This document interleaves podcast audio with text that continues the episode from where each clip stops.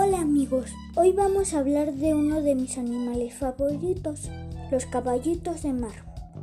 Los caballitos de mar son unos peces muy curiosos, con cabeza de caballo que viven entre los corales. Hay varios tipos. Para alimentarse, el caballito de mar abre la boca y aspira a sus presas. Super papá caballito de mar. En el caso de los caballitos de mar, el padre lleva los huevos en el vientre. Nacerán un centenar de crías. La hembra deposita los huevos en la bolsa del macho. Un mes después, los huevos eclosionan en su bolsa. El macho agita la bolsa y las crías salen en uno o dos días. Las crías han crecido, su padre sigue cuidándolas. Interesante, ¿no creen?